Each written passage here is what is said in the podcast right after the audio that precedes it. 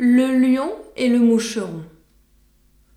Va-t'en, chétif insecte, excrément de la terre.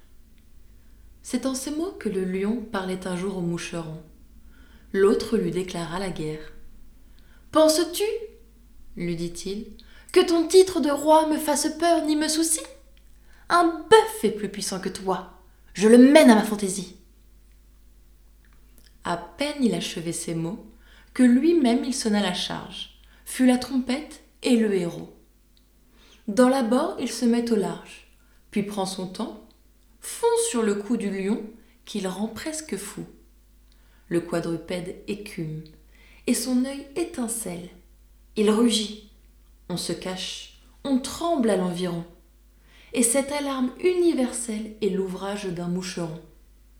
Un avorton de mouche en cent lieues le harcèle tantôt pique l'échine et tantôt le museau, tantôt entre au fond du naseau.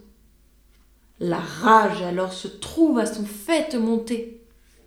L'invisible ennemi triomphe et rit de voir qu'il n'est griffe ni dent la bête irritée qui de le mettre en sang lui fasse son devoir.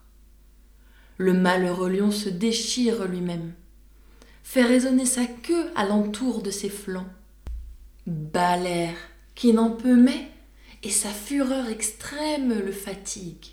Là-bas, le voilà sur les dents. L'insecte du combat se retire avec gloire.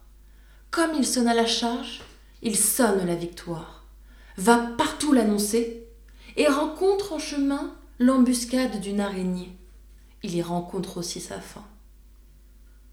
Quelle chose par là nous peut être enseignée J'en vois deux dont l'une est qu'entre nos ennemis, les plus à craindre sont souvent les plus petits.